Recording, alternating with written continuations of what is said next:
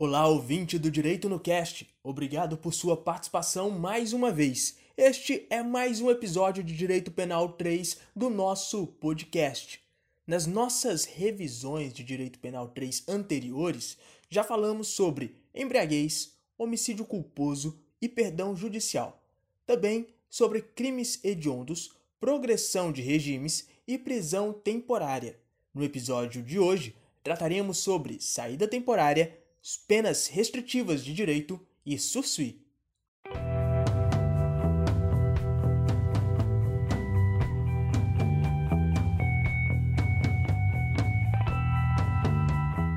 O direito penal brasileiro adota vários princípios humanitários que são visíveis, e tudo tem como essência a finalidade tríplice da pena, que é retributiva, preventiva geral e especial, e por fim, reeducativa ou ressocializadora. O Instituto da Saída Temporária é um dos que melhor trata a finalidade ressocializadora da pena, pois é através das saídas temporárias que o apenado consegue se reintegrar aos poucos à sociedade. Uma das tantas características da pena no Brasil é a sua progressão. Ou seja, o condenado não poderá ter decretada em sua sentença o cumprimento integral da pena em regime fechado, pois caso isso ocorra, haverá descumprimento da finalidade ressocializadora da pena. Um exemplo da importância dessa finalidade é que na redação original da Lei de Crimes Hediondos estava prevista no artigo 2 parágrafo 1 que o condenado por prática de um dos crimes previstos ali deveria cumprir a pena integralmente em regime fechado. Tal redação foi posteriormente considerada inconstitucional. Se, por um lado, a progressão de regimes dá ao condenado a expectativa de liberdade, a saída temporária dá a ele a possibilidade de se atualizar sobre as mudanças sociais que ocorrem. Imaginem que uma pessoa foi condenada em dezembro de 1990. Esquecemos então todas essas regras humanitárias que nós já vimos. Essa pessoa foi condenada pela prática de um crime e a sua pena foi fixada em 30 anos. Suponhamos ainda que houve a decretação de cumprimento integral da pena em regime fechado, sem direito a saídas temporárias e, por óbvio, sem direito à progressão de regimes. Essa pessoa ganharia liberdade apenas em dezembro de 2020, e ao sair estaria 100% desatualizada das mudanças sociais. Pois afinal, veja quantas coisas mudaram nesses anos em que ela esteve presa. Certamente, nem mesmo uma atividade trabalhista ela iria conseguir encontrar, o que incentivaria a prática de um novo crime. Por isso, a importância de institutos de ressocialização. A saída temporária não é regulada pelo Código Penal, mas sim pela Lei de Execução Penal já que se trata de um instituto que apenas aparecerá após a condenação, ou seja, no curso do cumprimento da pena.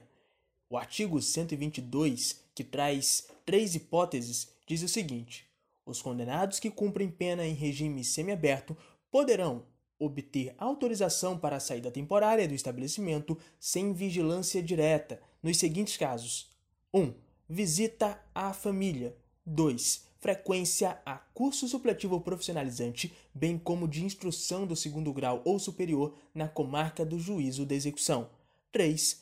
Participação em atividades que concorram para o retorno ao convívio social. Além dessas hipóteses, é preciso prestar atenção que apenas o condenado que cumpre pena no regime semiaberto tem direito a esse benefício. Aquele condenado em regime fechado não poderá pleiteá-lo e o condenado que cumpre sua pena em regime aberto ou está em liberdade condicional não precisa de saída temporária. O Instituto da Saída Temporária também não alcança o preso provisório. Esse artigo 122 da Lei de Execução Penal, como chamamos LEP, sofreu alterações pela Lei Anticrime. Antes havia apenas o parágrafo único, que agora se transformou em parágrafo 1, contendo a mesma redação que trata da possibilidade de utilização de equipamento de monitoração eletrônica. E agora há um segundo parágrafo, que diz que o benefício da saída temporária não será aplicado ao condenado por crime hediondo com resultado morte.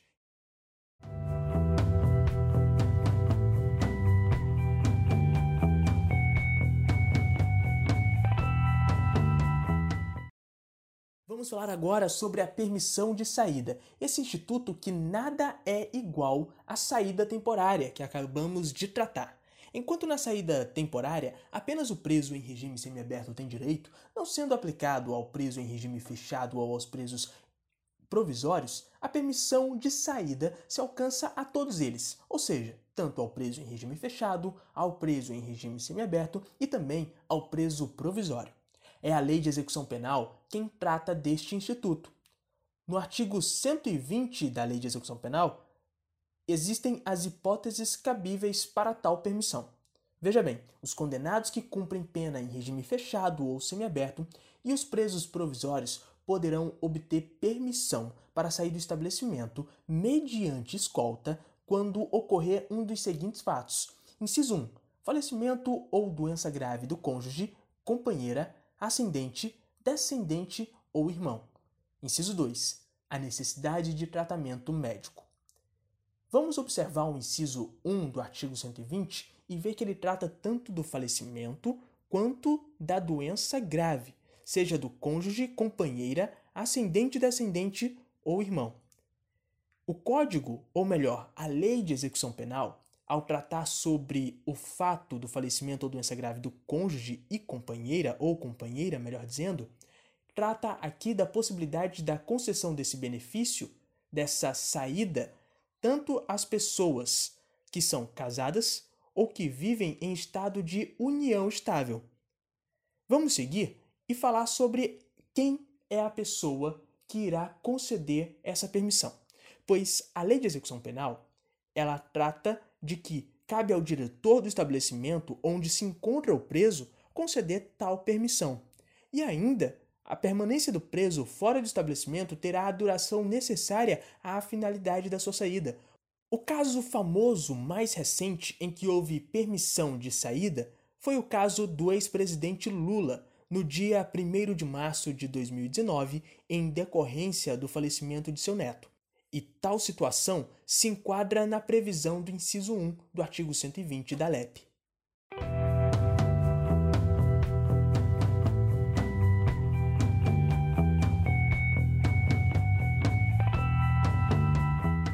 Vamos tratar agora sobre as penas restritivas de direito pois, além das penas privativas de liberdade, o autor de um ilícito penal também poderá ser condenado à perda de um ou mais direitos, como forma de substituir a pena privativa de liberdade que lhe for imposta, desde que se enquadre nos requisitos necessários do artigo 44 do Código Penal.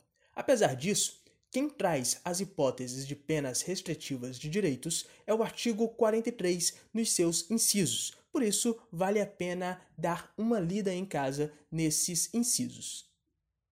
Mas funciona o seguinte: a pessoa que comete um crime e está dentro dos requisitos do artigo 44, requisitos estes que nós iremos ver daqui a pouco, receberá uma pena privativa de liberdade. Mas no momento da sentença, o juiz irá avaliar que essa pena privativa de liberdade, como o sujeito que cometeu o ato infracional está dentro dos requisitos do artigo 44, poderá ser beneficiado pela substituição da pena privativa de liberdade por pena restritiva de direitos. Agora, uma coisa que se deve observar é que a pessoa estará sujeita durante um certo período a cumprir essas penas restritivas de direitos que lhe forem impostas. Se desrespeitá-los, haverá a conversão, que é quando ocorrer o descumprimento injustificado da restrição imposta. Continuando, a pena privativa de liberdade, respeitando os requisitos para sua substituição, será então substituída quando a pena for igual ou inferior a um ano, por uma pena de multa ou por uma pena restritiva de direito. Caso seja a pena privativa de liberdade superior a um ano, a pena poderá ser substituída por uma pena restritiva de direito e multa, ou então por duas penas restritivas de direito. As penas restritivas de direito durarão o tempo imposto para a pena privativa de liberdade. Isso é, se o infrator foi condenado a três anos de reclusão e tiver uma pena privativa de liberdade substituída pela restritiva de direito, irá cumprir as restrições impostas pelo período de três anos. Caso o condenado descumpra sem justificação a restrição que lhe for imposta, ocorrerá a conversão da pena restritiva de direito para a pena privativa de liberdade. Mas veja bem, não é o artigo 43 que nos dá os requisitos para essa conversão. É no artigo 44, esse que diz que as penas restritivas de direito são autônomas e substituem as penas privativas de liberdade quando. E aí vem as hipóteses, os requisitos para que seja aplicada uma pena restritiva de direito. O inciso 1 diz: aplicada pena privativa de liberdade não superior a 4 anos e o crime não for cometido com violência ou grave ameaça à pessoa, ou qualquer que seja a pena aplicada se o crime for culposo. Veja, aqui não se vê, não se fala na questão da pena acumulada, que é aquela pena prevista no tipo legal. Por exemplo, no caso de lesão corporal, em que a pessoa terá pena de 1 a 5 anos quando a natureza for grave. A pessoa que cometer um crime terá que respeitar os seguintes requisitos, apenas dentro do inciso 1. Que não seja a pena privativa de liberdade imposta, aquela que for aplicada na sentença, que ela não seja superior a 4 anos. E o crime que for cometido não seja um crime com violência ou grave ameaça à pessoa. Ou então, uma outra coisa que deve ser observada: qualquer que seja a pena aplicada, seja inferior, superior ou de 4 anos, não importa, desde que o crime seja culposo. O réu também não pode ser reincidente em crime doloso, ou seja, aquele réu que for reincidente em crime culposo até pode gozar desse benefício. E aí, o terceiro e último inciso trata sobre as circunstâncias judiciais que devem ser favoráveis para a concessão dessa substituição da pena privativa de liberdade por uma ou mais penas restritivas de direito. Pode-se então afirmar que são cinco os requisitos para a substituição da pena privativa de liberdade por restritiva de direito.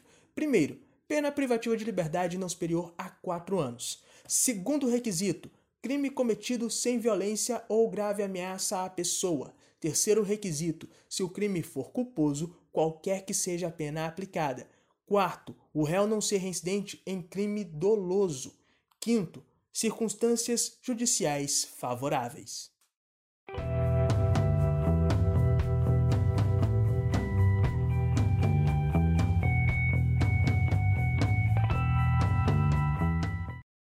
Trataremos agora sobre a suspensão condicional da pena, também chamada de SUSUI.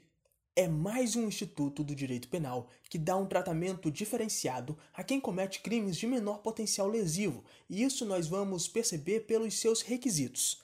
Previsto no artigo 77 do Código Penal, o SUSUI suspenderá a execução da pena pelo período de 2 a 4 anos, desde que o condenado se enquadre nos seguintes requisitos. Primeiro, a pena privativa de liberdade imposta não pode ser superior a 2 anos. Segundo, o condenado não pode ser reincidente em crime doloso. Terceiro, as circunstâncias judiciais devem ser favoráveis. E quarto, não pode ser cabível ou indicada a substituição da pena privativa de liberdade por restritiva de direitos. Note que a principal diferença nos requisitos deste instituto com o da pena restritiva de direitos está no último requisito, que traz a rápida observação quanto à possibilidade de cabimento da substituição da pena privativa de liberdade pela restritiva de direitos. Se olharmos o artigo 44, que trata da pena restritiva de direitos, veremos que um dos requisitos é o não cometimento de crime com violência ou grave ameaça à pessoa. Já o artigo 77, que trata do SUSUI, não prevê a ausência da violência ou grave ameaça à pessoa. Então, entende-se que alguém que comete um crime cuja a pena aplicada não seja superior a dois anos, mas que cometeu violência ou grave ameaça à pessoa, poderá pleitear e poderá conseguir ter a concessão desse benefício da suspensão condicional da pena.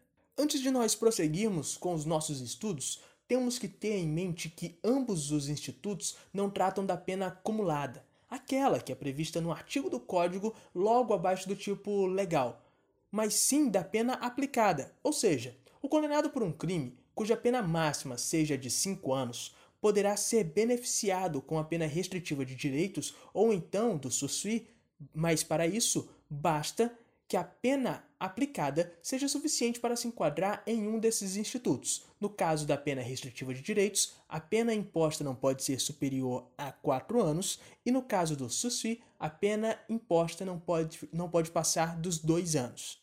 Dentro da suspensão condicional da pena, observando os requisitos, vamos pensar no caso de uma pessoa que provoca contra outra uma lesão corporal de natureza grave.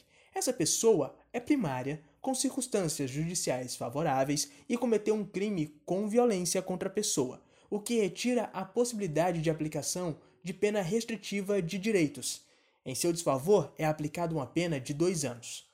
Será, nesse caso, possível a concessão do SUSFI? Nesse caso, a resposta é sim.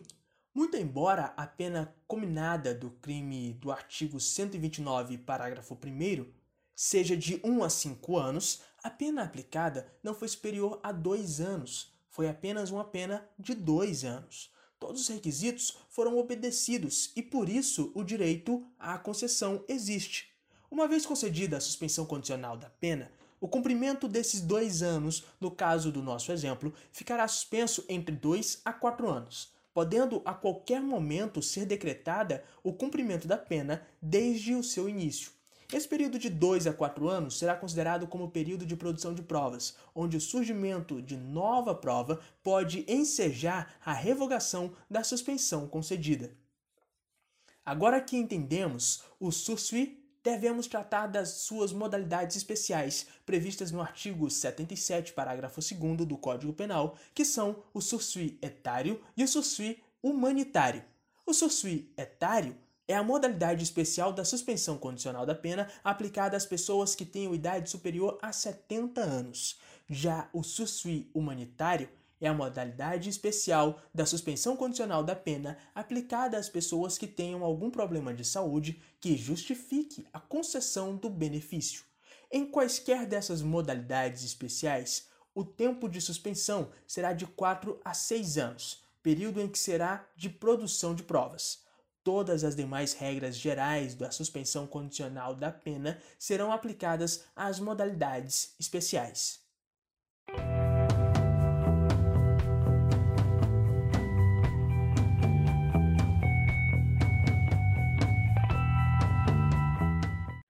Bom, esta foi mais uma revisão de Direito Penal 3. Espero que tenha gostado. Obrigado por ouvir o nosso podcast e conto com a sua participação no próximo Direito no Cast. Até lá!